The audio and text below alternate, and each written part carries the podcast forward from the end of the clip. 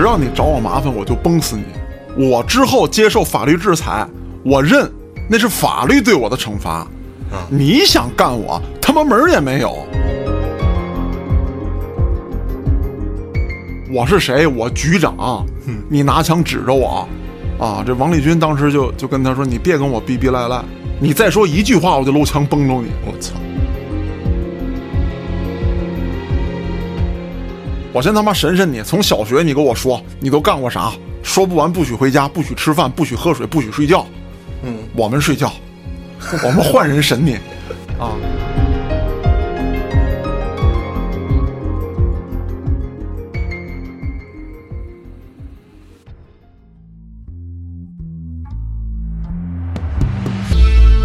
欢迎大家收听后端案内人。如果您有比较离奇的案件，愿意和我们分享，可以在微信公众号中搜索“后端组”，里面有小编的联系方式。您可以通过小编加入我们微信群，与我们聊天互动。我是主播嘉哥，大家好，我是秋。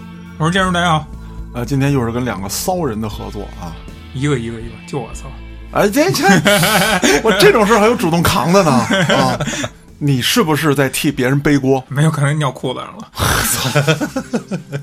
你的裤子就从来没洗过。我 可以换啊！呸！今天啊，咱们闲言少叙，接着说扫黑除恶。嗯，咱们在前几期节目当中啊，讲这个刘勇案的时候啊，提到过一个扫黑除恶英雄。你这个故事不听上集还没法接。哎，粘性嘛，对不对？没听过的兄弟往回倒去。当时提到这个人啊，他叫王立军。那么对于王立军这人啊，网上的报道非常多。包括他后期啊办了一糊涂事儿，出了一些问题，这个咱们今天暂且不表，主要说说还是咱们扫黑除恶这一块子。他曾经做过什么？这个事儿呢，咱们分两头论。人呢，咱也分两头说。功过自有后人评述，他这个人怎么样，也有法律给他定性。但是现在网上依旧有很多他当年扫黑除恶的这个视频，嗯，接受采访的这个记录啊，都能找到。也就是说呢，在官方这一块儿对他的一些功绩是认可的，但是对他犯过的错误也是不能原谅的。那咱们今天不做批判，咱们这个系列呢是《黑恶势力覆灭记》，就要讲一讲黑恶势力是怎么覆灭的，他当时对于打击黑恶势力曾经做过什么。先简单的做一个这个人物介绍，这个王立军啊，其实是蒙古人，他有个蒙文的名字叫乌恩巴特尔。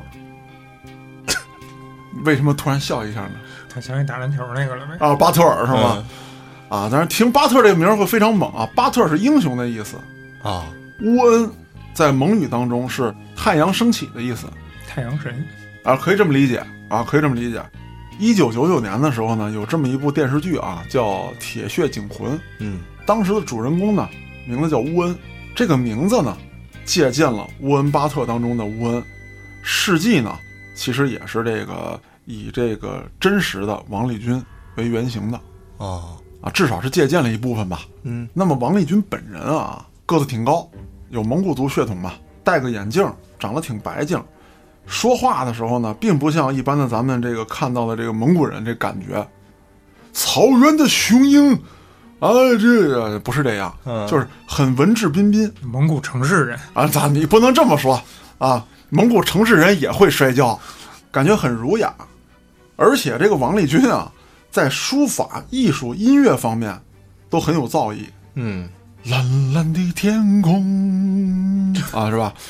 说你为什么他妈的这么笑？你是在藐视我吗？我知道这两集我唱歌有点多，不是他就让你别开枪 啊，有可能因为我一唱歌会掉粉啊。嗯，黑老师我错了，咱们先说说这个王立军是怎么当上的警察。其实是机缘巧合，上世纪八十年代的时候啊，这个王立军从部队转业，成为了辽宁省著名的一座城市啊啊铁岭市下属的。铁法市商业局的一名职员，你听听这名，他妈铁法市，真他妈牛逼！是。那么一次偶然的机会啊，当地的警方呢，让他当这个义务的治安员，就是在那个年代啊，社会啊，稍稍的有那么一些混乱，嗯，需要各行各业的人呢出来为这个社会的稳定啊做一些贡献。嗯，是带个袖标吗？啊，不不仅如此啊，在路边站着。说到这儿啊，其实在这个呃北京呢，大概在九十年代初的时候，也有过这样的情况啊。当然那个时候秋儿你还是个细菌嗯啊，你还不知道这些事儿。我们家老刘同志从这个公安系统出来之后啊，不是到了这某大型国企当了这个保卫处的领导嘛？嗯当时他就这样啊，不带袖标，有人带袖标跟街上转，他穿便衣，也是帮助警方收集线索啊，甚至呢参与一些抓捕行动、案件的侦破呀，包括抓捕的时候，老刘是参与布置的，甚至说呢提供一些线索呀，还有就是按咱现在说的当一些卧底什么之类的。那么北京当年尚且有这样的情况，何况咱们这个著名的战斗城市铁岭呢？嗯啊，是吧？所以很正常啊。那么在这阶段，这个王立军出色的完成了任务，因为部队出身啊，他对这个安全维稳工作啊有一定的经验，安排人员值守啊、巡视，包括自己身先士卒。在他带队这一阶段，当地这个社会治安非常的好，而且协助警方破获了一些这个不太大型，但是在社会上也产生了不良影响的案件。嗯啊，盗窃呀、打架呀，包括这个调戏良家妇女啊、小痞子、小流氓啊，都被他制服了。到了一九八四年的四月，公安系统面向全社会招聘警员，他呢如愿以偿的竞聘成功。王立军因为年少参军啊，学历并不高，后来呢他就进行充电，读中专，在党校进修，最后一直修到了中国人民公安大学取得毕业。到东北财经大学高级管理取得了 EMBA 当然我也不知道 EMBA 是什么，我就知道他妈 MBA。当时这个王立军并没有终止自己学习的脚步，他还继续搞研究，成为了研究员，而且学了法医专业。在铁岭啊，他一干就是二十年，他从一个民警一路干到了派出所所长、公安局局长，而且打掉了铁岭市的四个黑社会团伙。在他跟这些黑社会斗争过程当中啊，负伤二十余次。当时人送外号，就是这个“拼命三郎”。东北人的一条就是说，谁虎谁彪，我认谁当大哥，我他妈服你。在当时啊，就是很多这个警察，他这个跟社会上这些方方面面的都有来往。你比如说啊，这个秋儿，你参加什么活动，一说就是秋儿局，建叔去哪儿，建哥。假设你们都是警察的话，是这些称呼。嗯，叫建哥，建叔，哎，可以的，骚剑啊！但是所有人见了王立军，只叫王警官，啊，你别跟我扯犊子，谁他妈是你哥？我没你这兄弟，咱们黑白两道划清界限，嗯在我这儿非黑即白，别跟我扯犊子，脑瓜子给你干放屁！我现在他妈就天天盯着你，我看着你呢，知道吗？跟他套近乎没用。没有用。所有黑恶势力见着他退避三舍，也不是没有人袭击过他，不好使。王立军当时就揣着枪上下班，嗯，那有人说了，你揣着枪上下班合规吗？万一你的枪丢了，是不是会被犯罪分子利用呢？所以拍了一个电影叫《寻枪》。嘿操，跟这个没有关系啊。不过他确实提出了合理的质疑。王立军当时就是这么一个状态。第一啊，在管理制度方面，嗯当时确实松懈一些。那么王立军呢，他也利用了这个规则上的漏洞，但是他并没有徇私枉法。他是什么？我带着枪，只要你找我麻烦，我就崩死你。我之后接受法律制裁，我认那是法律对我的惩罚。嗯，你想干我，他妈门儿也没有。狂，我是警察，我只接受检察院、法院、什么党委、纪委对我的判决。你不配，这个内蒙人民就是硬，嗯，没错，蓝蓝的天空。啊，哎，好像唱这段都不太合适啊，跟这没有什么关系啊，操，好吧，啊，咱们继续啊，咱们刚才说了，他为了打掉犯罪团伙，自己负伤二十余次，有很多次都是濒死状态被抢救回来的，每次把他抢救回来，他一睁眼第一句话就是：“同志们，假如我牺牲了，别他妈哭，警员有一天就他妈会牺牲。”哎呦，也不用给我报仇，依法干掉这些他妈的黑恶势力，给我整死他们！但是必须依法。嗯那么在他这个打击黑恶势力这个阶段啊，就是说在铁岭市这个阶段，有一件事儿让他声名大噪。二零零二年，他奉命啊，从这个铁岭到了辽宁盘锦，一举打掉了六个黑恶势力，并将二十二名充当保护伞的公安系统当中的民警绳之以法，其中不乏这个局级、副局级以及派出所所长。他办案啊，还真有点稀的。第一，我在案件前期的这个筹备过程当中，我就让律师介入。为什么呀？当时好多警察呀办案比较糙，很可能就是说你都把犯罪分子抓住了，最后他抓你法律漏洞，什么你程序不合理，证据链儿没有形成闭环等等等等这些因素，他翻案，我就让律师介入，把我该做的文字工作咬文嚼字，抠每一个字给我抠细了，不能出任何问题。嗯，好，文字上没有问题了，证据上我掌握了，老子揣着枪就去。当时他打掉这个保护伞的时候，不能说单枪匹马吧，他一个人带着三名警员就到了当地公安局，当时拿着枪就冲到这个局长办公室了，局长都疯了，说你小子他妈指定是有点啥毛病吧？嗯，但凡有盘花生米，你也不能喝成这操性。我是谁？我局长，你拿枪指着我，啊！这王立军当时就就跟他说：“你别跟我逼逼赖赖，你再说一句话，我就搂枪崩着你。我操，你知道我干啥来了不？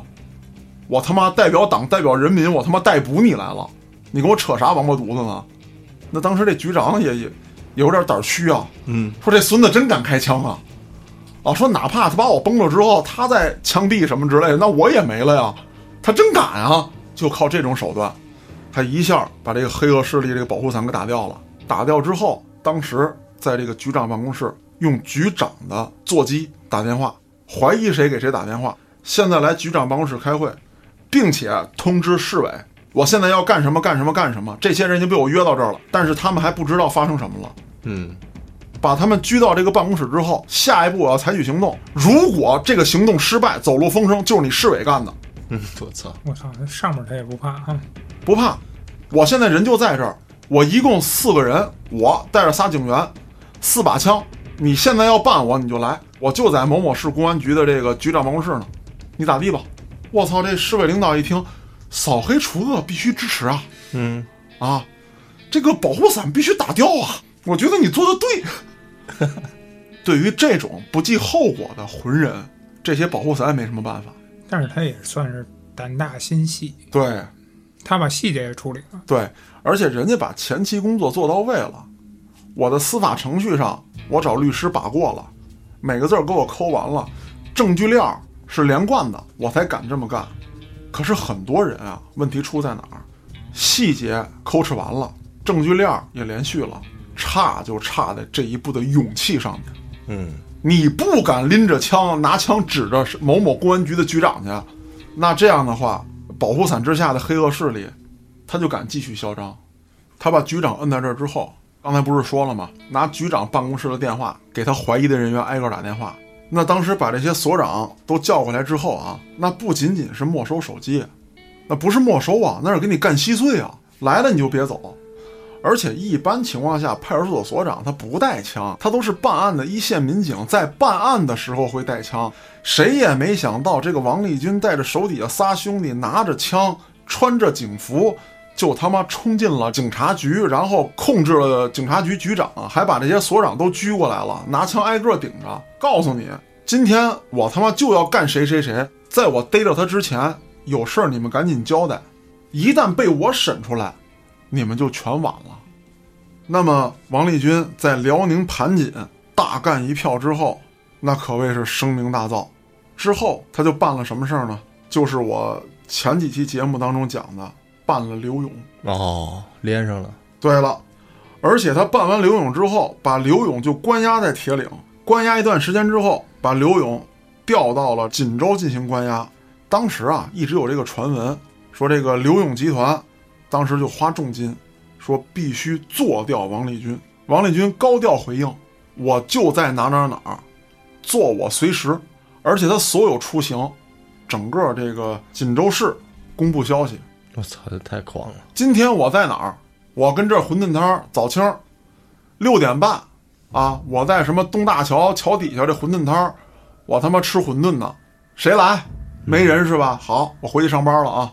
中午十一点半，我午间休息，我跟食堂吃完饭，十二点半我出来，我跟哪儿哪儿遛弯呢。谁来？还没人来是吧？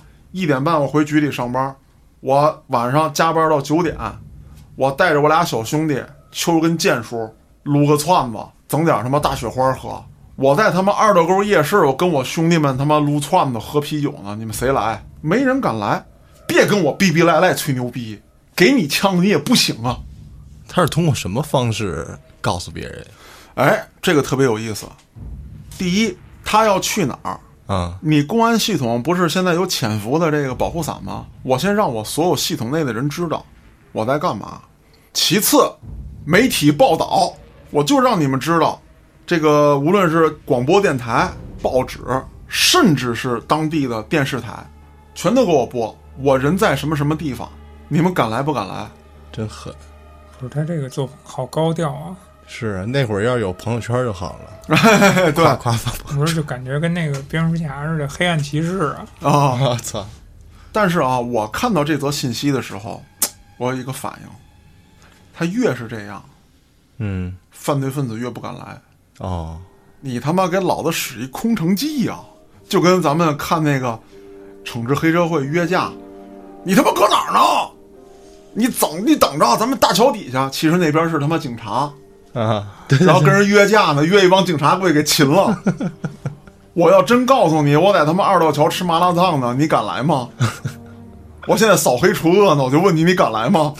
是，没准儿旁边还有多少老百姓专门也疯看到这消息过去看热闹呢！我操！那对啊，时间接着往后推移，到了二零零八年的六月，王立军就从这个锦州市的副市长、公安局局长的位置上，调任到了重庆市公安局的副局长、党委副书记、重庆市的公安局党委书记、局长、武警总队第一政委。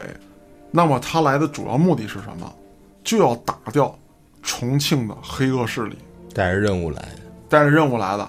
咱们得这么说啊，从九十年代初到这个二零一零年之前，东北这一块的肥沃的土壤当中，孕育了大量的这个能给别人脑瓜子削放屁的大哥，镐把子这个一时称霸天下。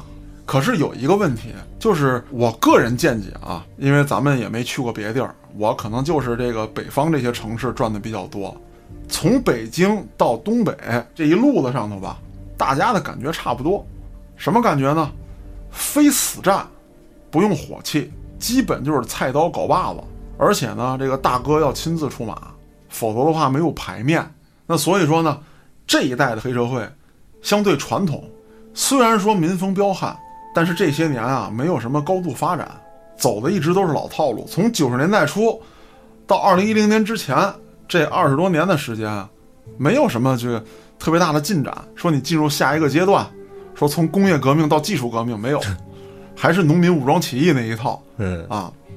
但是到了重庆就不一样了，重庆那是水陆码头啊。清末民初的时候，帮派的雏形就开始出现了。东北那时候还狩猎呢，对不对？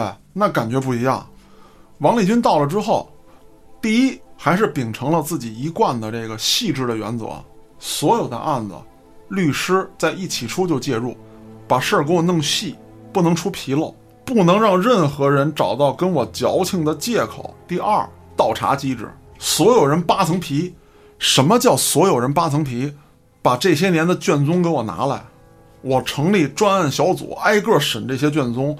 当年这个案子是谁审的？哪个领导签的字？哪个警员办的案？你过来跟我汇报。我觉得卷宗当中有问题，你给我说。说不清楚是吗？回家，现在啊，回家，等着接受调查吧。案子不让你办了，公职我现在开除不了你，因为我没找到真正的证据。但是现在你可疑，我他妈不用你。而且他还特意组建了专家团队，对于当年的卷宗进行审阅。你觉得这个卷宗当中哪儿是当时办案的警员利用了法律漏洞？你这个专家组给我指出来，从审、从判、从看，这么一闹，当地的这个公安系统就慌了。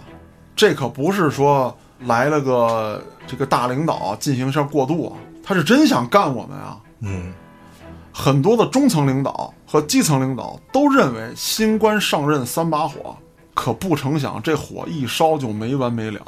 还得说一点，这个王立军把在东北和内蒙地区的作风一下就带到了这个重庆市。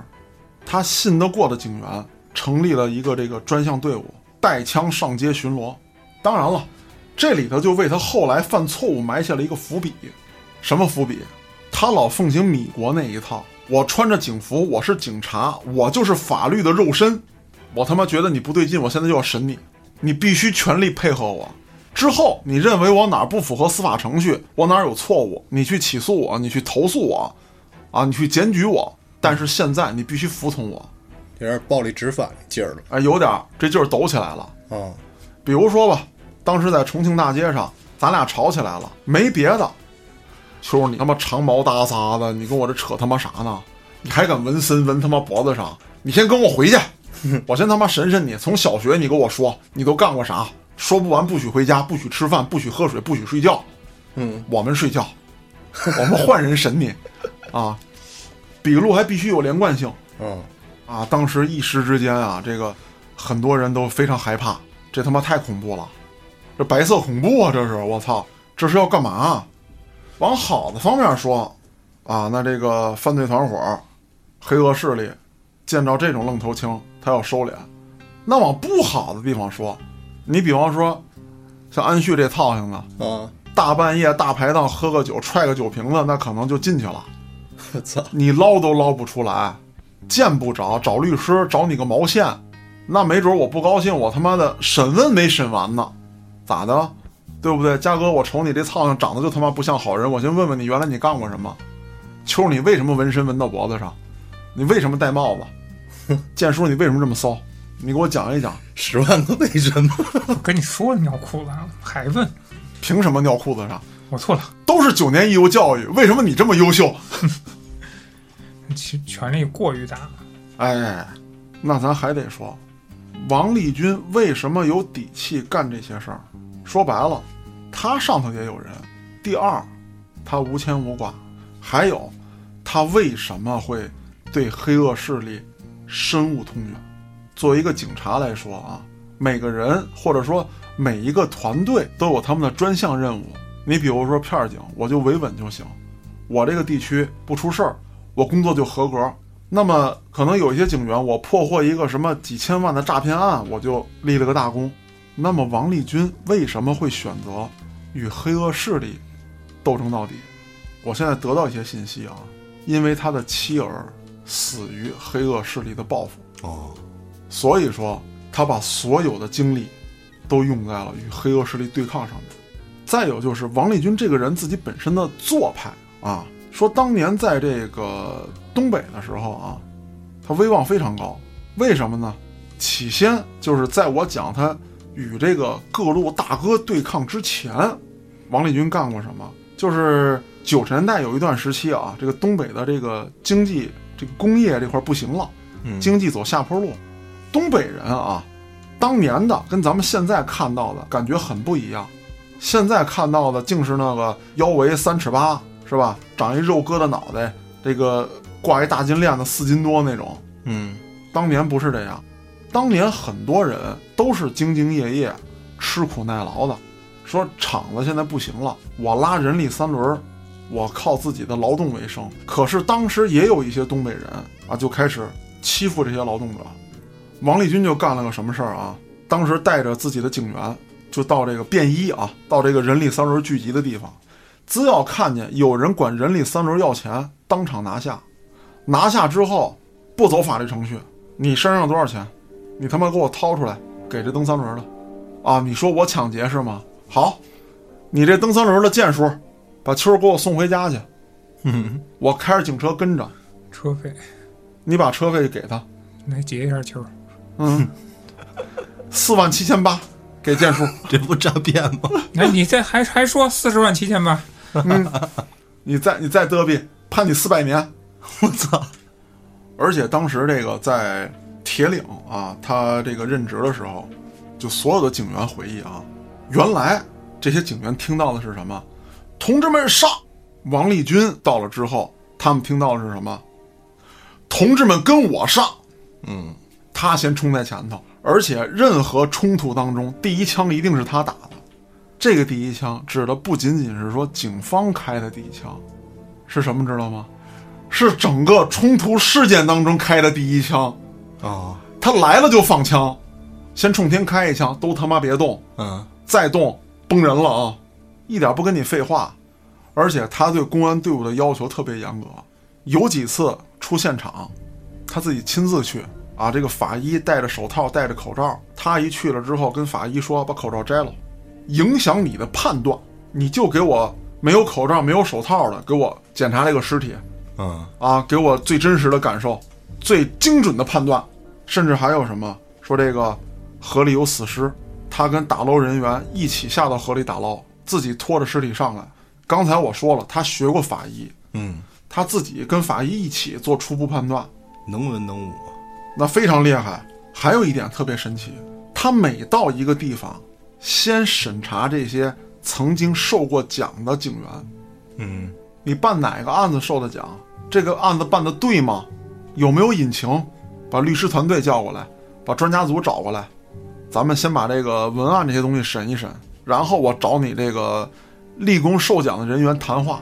如果你确实办案经得起推敲，你就是我王立军的心腹；如果不行，我扒了你衣服让你滚蛋。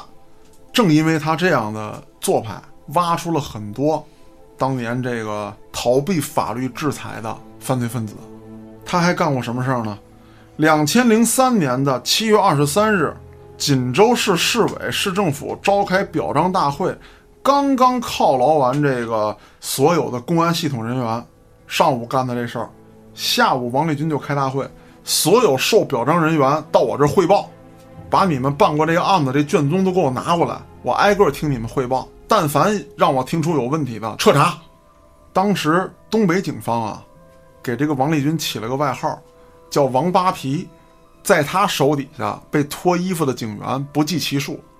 后来他到了重庆市之后啊，很多这个记者媒体对他进行采访，王立军每次接受采访的时候，开篇都是这两句话，因为记者会先恭维一下嘛，嗯，说您是扫黑英雄，如何如何。王立军上来第一句话就是：这个社会如果需要英雄来维护，证明这个社会的现状有问题。第二句话，到目前为止，我什么都不会说，我也什么都不能说。我做的所有事情，让法律去说，让老百姓去说。咱们转回头来说这个重庆市，一九九七年，重庆啊被定义为了直辖市，这是一个水陆码头城市，也是中国西部的桥头堡和重要的发展中心。那么，处在这么重要的地理位置，还有这个我们今后的这个经济布局当中重要位置，那么它成为了这个资本原始积累的源头。嗯，很多想在经济大潮当中捞一笔的人，都把这儿选择了新的冒险城市。按照四川话说啊，这些人叫袍哥。我原来在这个节目当中也讲过，有叫袍哥的，有叫抛哥的，有叫操哥的，有叫操哥的。啊，当然四川话咱不懂啊，还是需要听众朋友们给咱指正一下。水陆码头城市，那么自古就是帮派横行的地方。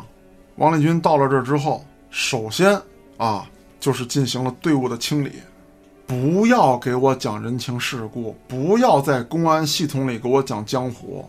什么叫工作方法？你们那个工作方法就不合法也不合理，警察就得拎着枪上街。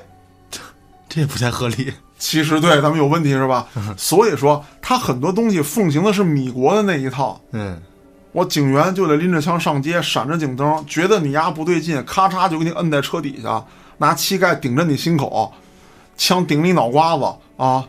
告诉我一加一等于几？不知道，一加一等于几你都不知道，你对社会有什么用？砰砰！我操，你知道一加一等于几？你他妈知道太多了！砰砰！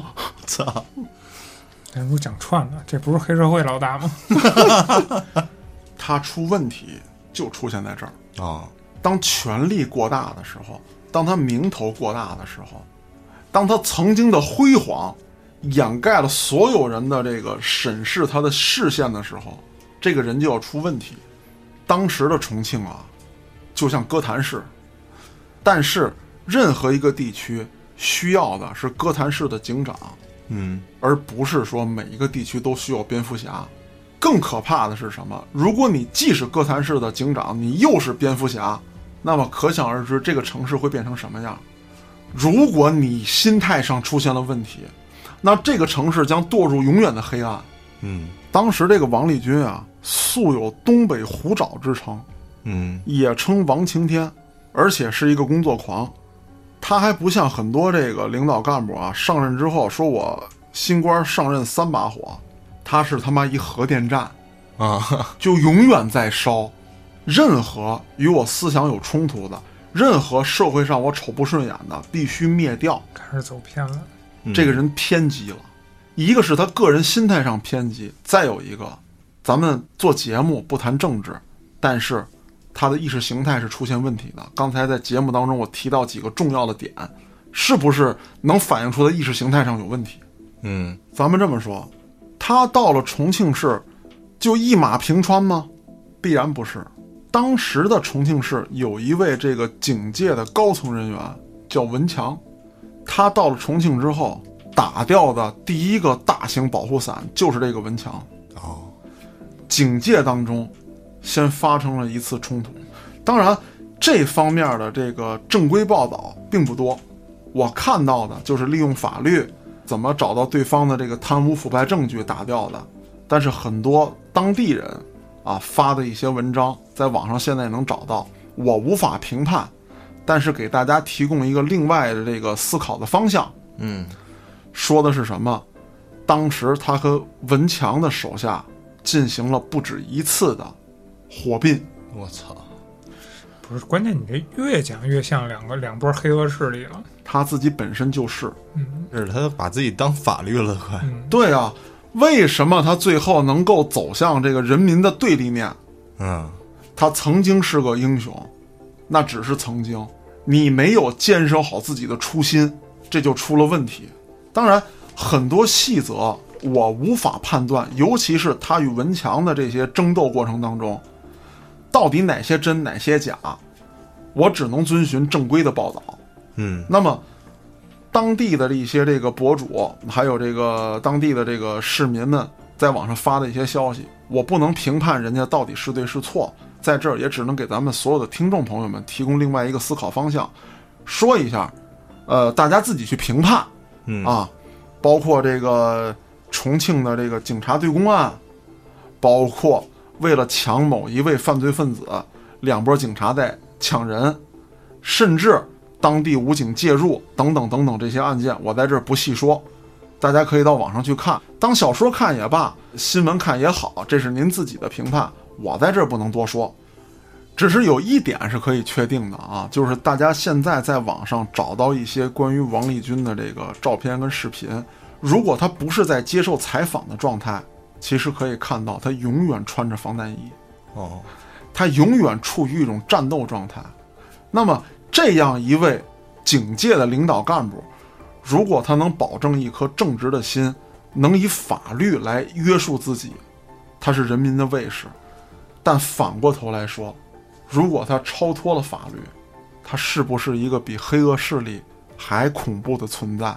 是他掌握着国家暴力机构。那么，对于这个案子，我只点到这些。对于王立军曾经干掉的这些黑社会老大啊，他为民除害，做了善事，秉承了法律，或者说维持了心中的道义，功过自有后人评判。那么后来他背叛人民的这些做法，自然也会遭到人民的唾弃。对此呢，不做过多评论。